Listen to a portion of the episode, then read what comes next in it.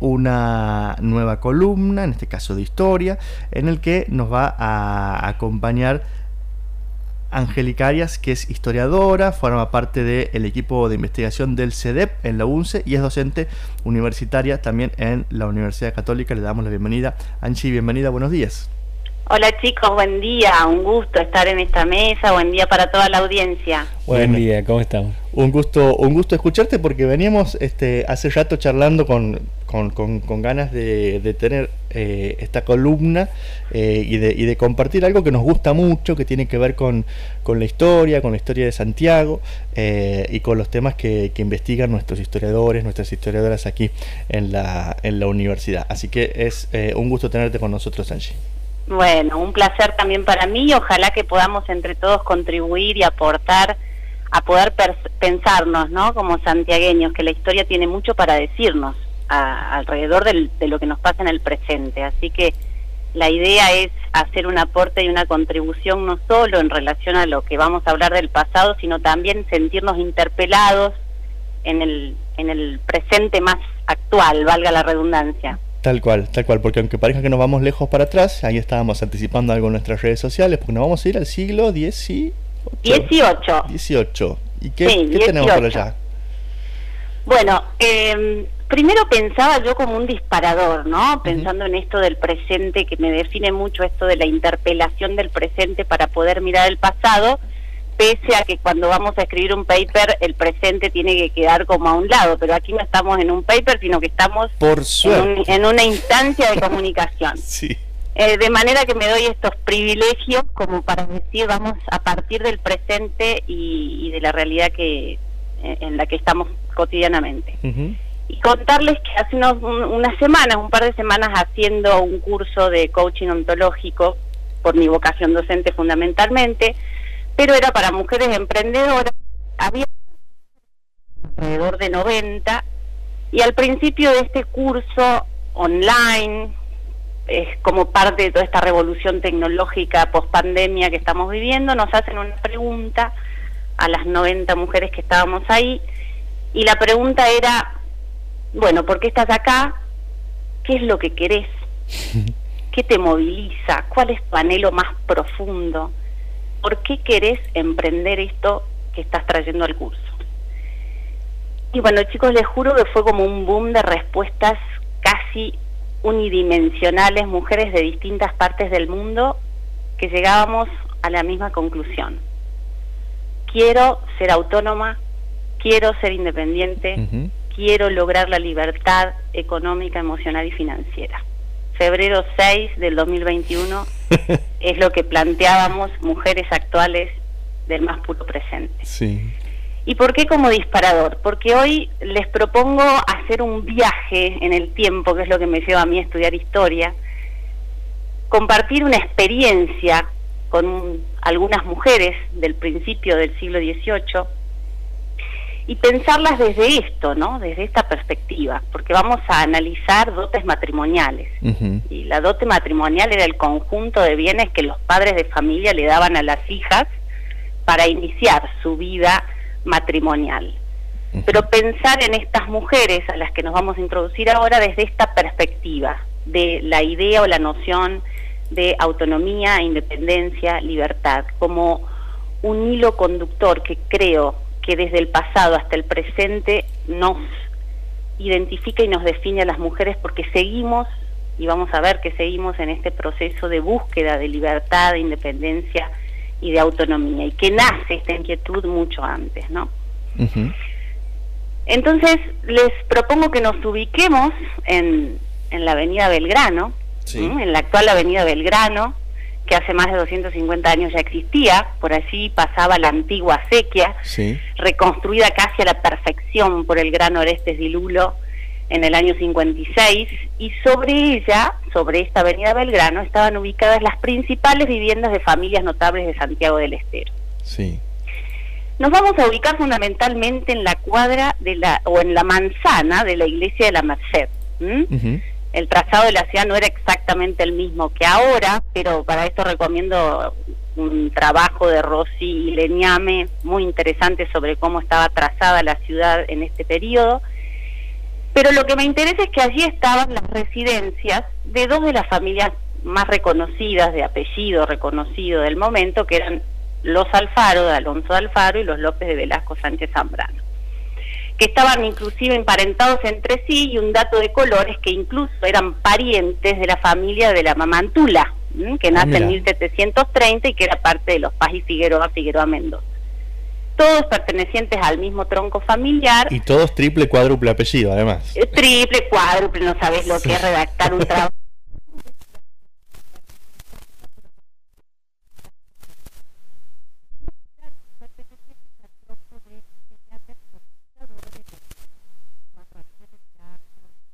De los Velasco, Ramírez de Velasco. Pero bueno, vos entonces a la Avenida Belgrano, a mí me gusta que utilicemos no todos los sentidos, imaginemos las calles de tierras, imaginemos viviendas eh, de los notables santiagueños con construcciones bastante distintas a las nuestras, ¿no? Piso de ladrillo, cubiertas con esteras, con alfombras, paredes de adobe, techos algunos de paja, otros de teja. En relación a esto, ¿por qué reconstruyo el contexto? Porque nos va a ser más amable y más afable pensar en los documentos históricos que vamos a ver. en relación a esto, Dilulo va a decir a cómo era la ciudad en ese momento, citando al obispo Moscoso eh, en el año 1708, el obispo decía en relación a los edificios de Santiago del Estero, son pocos, desagradables a la vista y de ruda construcción. Sin embargo, no nos con una sola versión. También Figueroa, en un libro que se llamó, y lo recomiendo, Linajes Santiagueños, va a decir, en relación a la ciudad, hoy tierras tristes y pobres, en el año 27, ayer fueron el centro directriz de la conquista y en esas ruinosas casonas, carcomidas por la pobreza y el aislamiento, de marfil y oro, oro rodaron las cunas. Con lo cual tenemos como dos eh, distintas que nos permiten y habilitan a pensar que en Santiago probablemente eh, no hayan sido tan austeros ni modestos los inicios fundacionales de la ciudad. Entonces, ahora sí en este mundo, en esta ciudad, en esta parte del mundo durante el siglo XVIII, les presento a tres mujeres, ¿no? hermanas entre sí, pertenecientes a la familia López de Velasco Sánchez Zambrano, María, Gregoria y Sebastiana. Les presento a ellas tres como partes de un conjunto, de una conformación familiar mucho más grande, porque eran once hermanos, había incluso una mujer más, de la cual no tengo muchos datos, pero María, Gregoria y Sebastiana las pude conocer un poco más porque tengo las cartas y escrituras dotales de cada una de ellas. Entonces, nacieron a fines del siglo XVII, principios del siglo XVIII, y el dato como más interesante para compartir es que tenía Gregoria, la, la, más grande de las tres, siete años, en el año 1712 aproximadamente, eh, siete años, cuando el padre la promete en matrimonio a una familia oh. sumamente destacada de Salta y de Jujuy. Y luego, cinco años eh, María, de 12 años, la otra hermana, prometida en matrimonio a un primo hermano del anterior. Finalmente, Sebastiana, la más chica de las tres, en el 20 años después, termina recibiendo una escritura dotal con bastantes diferencias con respecto a las dos anteriores que tienen mucho para decirnos, ¿no? Entonces, les decía que de dónde obtenemos esta información. Es un documento valiosísimo que encontramos eh, en el Archivo Histórico de Santiago del Estero, que siempre digo que se trabaja también con tanta libertad, que son las cartas dotales. ¿Y que nos permiten reconstruir las cartas dotales? Nos permiten reconstruir cómo vivían, cómo se vestían las mujeres de familias notables, cómo eran sus hogares, en qué consistían sus patrimonios y de ahí prefigurar entonces los modos y los estilos de vida de estas familias, las lógicas de relación ¿no? Con quienes estaban conectadas. Yo he logrado reconstruir las rutas de los apellidos desde Jujuy hasta Buenos Aires, que eso es materia de investigación en este momento de mi doctorado, ¿no? Es verdaderamente apasionante. La dote era, la dote que reciben estas tres hermanas era una obligación civil estaba regulada como una de las instituciones esenciales relativas a la capacidad de obrar de la mujer casada por las leyes de toro, del ordenamiento de toro. Y era un adelanto o un anticipo de herencia que le hacían los padres a las hijas mujeres. Pero además era un dispositivo de protección. Sí. ¿Qué significa esto? Que ningún marido podía hacer uso de esta dote de esta herencia que recibían las mujeres por ley. ¿Por qué? Porque en caso, y hubo varios, de separación, de viudez, la mujer era retribuida con la totalidad de la dote. Era como una especie de... Le daba, entre comillas, alguna independencia económica. Es, sí, sí podemos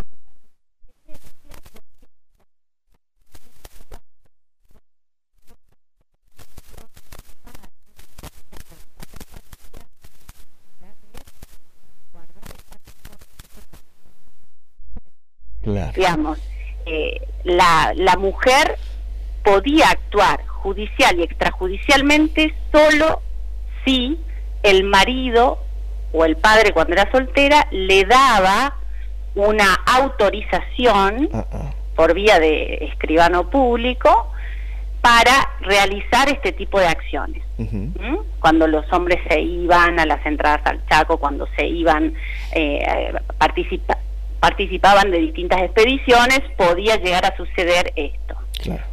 ¿Mm? Muchas hijas de familias notables tenían, y, sucedía, tenían dotes bastante escuálidas. ¿Por qué? Porque eran familias que habían venido a menos y que por lo tanto no poseían un eh, capital en bienes, pero sí capital simbólico. Y eso es lo que se hacía jugar, el apellido, la pureza de sangre, la pertenencia a un linaje, era lo que convertía a los jefes de familia en verdaderos artesanos de estrategias matrimoniales convenientes. ¿no? Había un uso político también ahí de, de, de, este ofrecimiento ¿no? de las hijas tan chiquitas al matrimonio.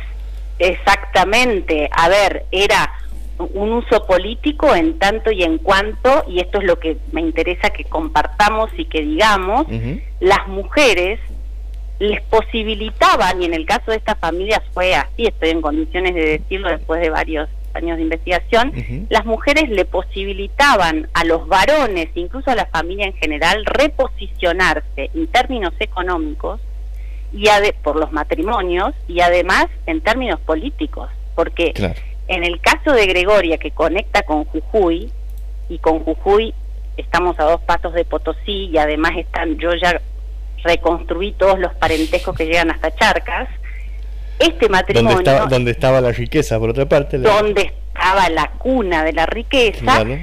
Entonces, este matrimonio le va a permitir a esta familia santiagueña eh, tener una vía directa, una ruta directa de influencias, de tráfico de influencias a Charcas y Potosí.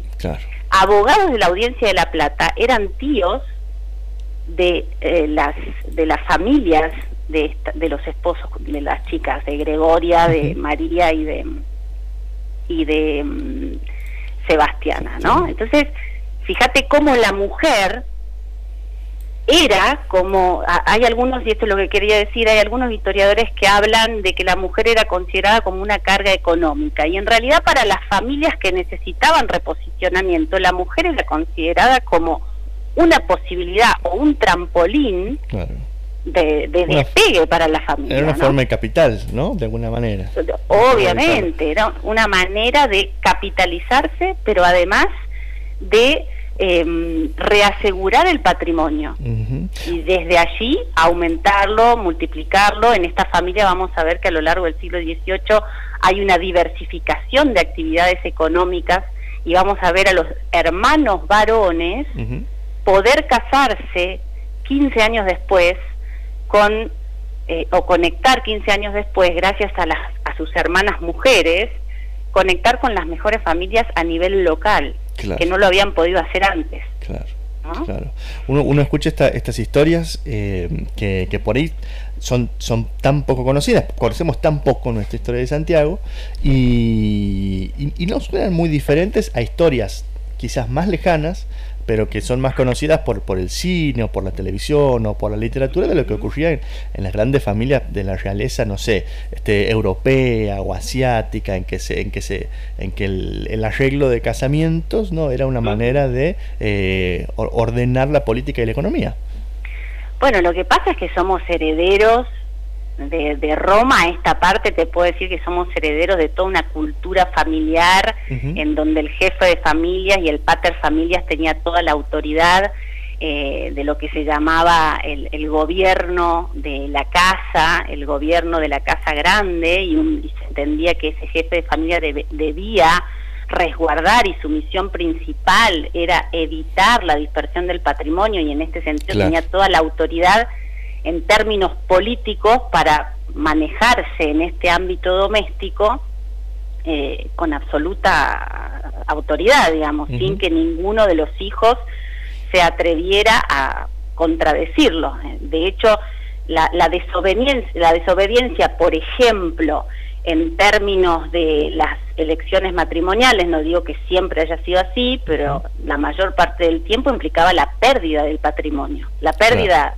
de los derechos patrimoniales, perdón, de los hijos, ¿no? Entonces, somos herederos de, una cultura que tiene que ver con esta noción de la familia y del matrimonio, como también la base y la célula de la reproducción, la célula básica de la reproducción, que este concepto lo aprendimos en los primeros años de la facultad, pero que sigue, sigue siendo eh, interesante para pensar.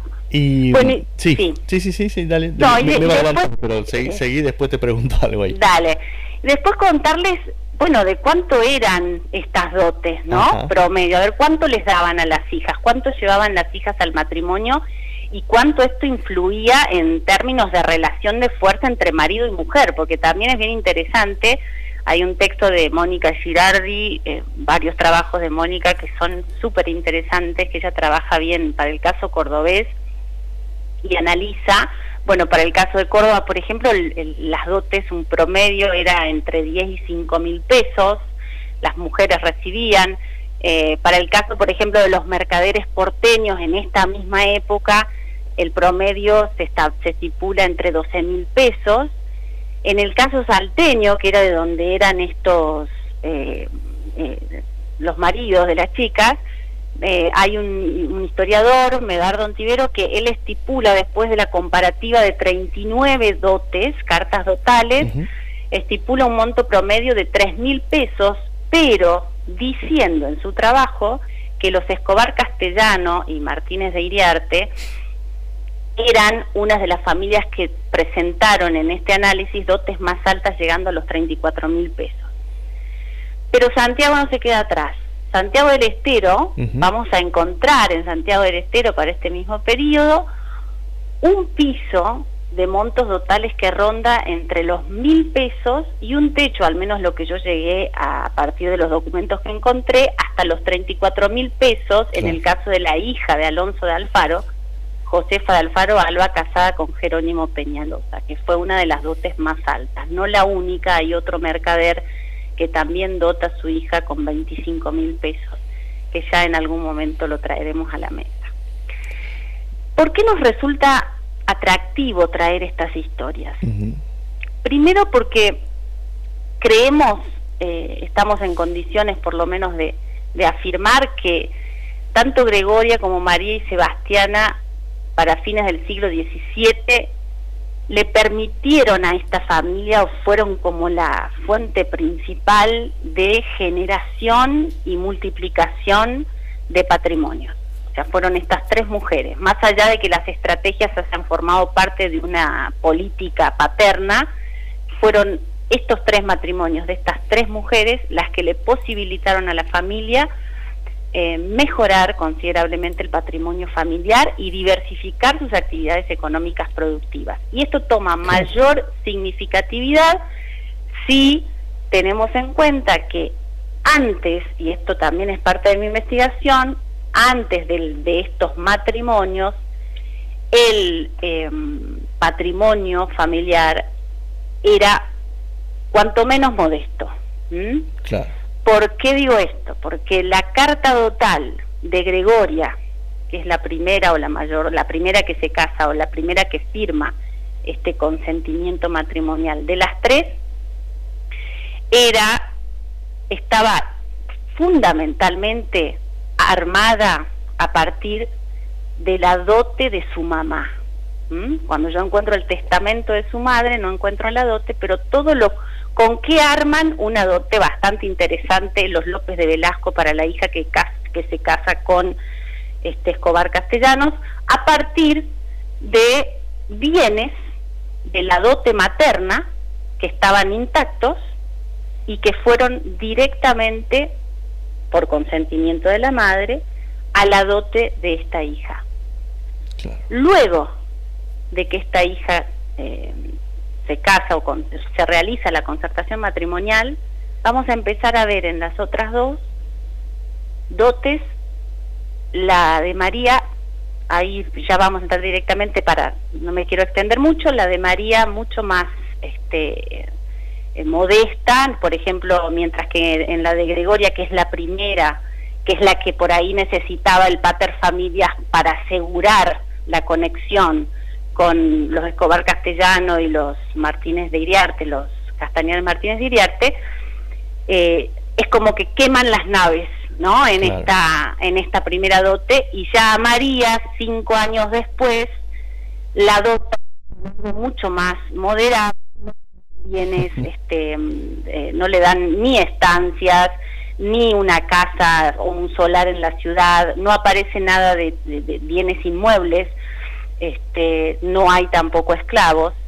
Y finalmente si vamos a la, a la de Sebastiana que son 15 años después a Sebastiana le vuelven a levantar el precio de la dote, que para mí responde al crecimiento patrimonial que hubo en este periodo, producto de estas concertaciones, y no solo la dotan con, una, con un número significativo, sino que además empiezan a aparecer mulas, bienes mulas que tienen que ver con el tráfico y con el tráfico comercial, claro aparecen en, ese camino. inmuebles. Sí.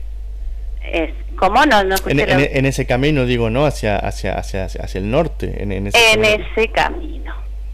Sí, exactamente. Entonces, bueno, a ver, eh, yo les voy a dar porque realmente es algunos, ¿qué es lo que lo que podemos encontrar en esta en la composición de dotes porque son datos de color súper interesantes que nos permiten como conectar directamente con ellas. Bueno, a ver, eh, encontramos además de bienes inmuebles que son casas, tiendas, aposentos, solares, en el caso de Gregoria, vamos, como les dije, las haciendas principales eh, de la familia, eh, tres esclavos, siete marcos de plata labrada, plata sellada, ahí no dice cuánto, un solar en la ciudad, y después vamos a encontrarnos un conjunto de bienes eh, vinculados al uso diario, ¿no? Sí. Y por ejemplo, eh, corpiños, por ejemplo, una cantidad de corpiños en 30 pesos cada uno que eh, aparecen como indicadores de, de acuerdo al, a la carta o tal que analicemos. En la primera aparecen dos y en la de, en la de Sebastiana, que es la última en casarse, aparecen cuatro. Con lo cual nos permite pensar en una capacidad de consumo y de, y de compra, consumo suntuario. Eh, también aparecen, por ejemplo, en mayor cantidad las pulseras con diamantes, con piedras preciosas, aparecen como multiplicadas en la hija menor que con respecto a la primera que se está casando. Eh, Estos son indicadores de que las estrategias funcionan, ¿no? Se van haciendo este, más ricos con el avance del tiempo. Sí, sin lugar a dudas, estamos frente a un jefe de familia con, como les digo, con un arte para estructurar eh, matrimonios, concertaciones matrimoniales. De allí podemos eh, retomar aquella pregunta del principio de, la columna eh, en relación a la autonomía y a la independencia y a la capacidad de decisión de estas mujeres que eh, así como las vemos aparecían como dispositivos de producción y reproducción de un orden social que las necesitaba como herramientas ¿no? para la conservación de los patrimonios. Y, de allí podemos pensarnos, ¿no es cierto?, a, nosotras desde el presente, volviendo a esta idea de que ayer y hoy siguen siendo, imagino, estas mujeres deseando poder disfrutar aquello que estaban ayudando ayudando a construir. Uno se pregunta si, si, si, lo podían hacer, porque vos decías recién el tema de la desobediencia, ¿no? A, esto, mm. estos pactos. Tiene que haber habido márgenes, no sé, si habrá habido márgenes de, desacuerdo, de disenso, de poder negarse, que eran capaces de desear, ¿no? De querer, de imaginar en esos, en esos marcos tan particulares. Pero bueno. esto implicaría un estudio de análisis de las estructuras de sentimiento, que son también espectaculares.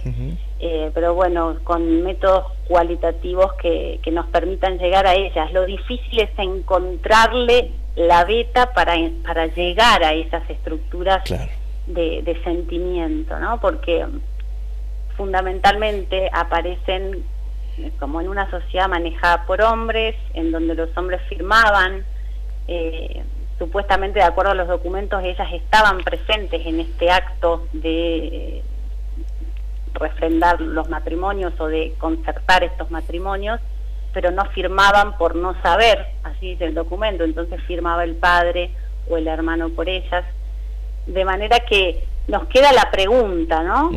Si esta si esta sensación de, de, libertad y de autonomía y de independencia o este deseo que tienen las mujeres actuales es heredero de aquellos muchos años acumulados de, de mujeres que han sido probablemente, a ver, funcionales, porque así estaba estructurado el sistema, funcionales a un sistema y a un orden, que no las veía, al menos eso creo yo, como una carga económica, sí las veía como una posibilidad y una oportunidad de abrir nuevos caminos y nuevas sendas, sin embargo, eh, funcionando en orden a un sistema manejado por el patriarcado y por hombres, ¿no?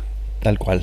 Bueno, eh, nos deja, nos interpela para seguir pensando, por supuesto, el presente de estas historias que parecen lejanas, ¿no? Uno dice irse al siglo XVIII, pero, pero tienen que ver mucho con, nuestro presente y aparte, eh, historias que tenían lugar eh, aquí mismo, ¿no? En esta misma, enfrente de esta misma avenida que por ahí pasamos todos los días, este, y, que, y, que tienen, y que tienen su huella y que es importante recuperar y por eso es tan importante el trabajo que hacen los historiadores, las historiadoras. Anchi, te agradecemos por este, por este viajecito este, este martes y, y bueno, la seguimos la semana que viene. Bueno, un placer para mí, chicos. Un gustazo, la seguimos. Nos vemos.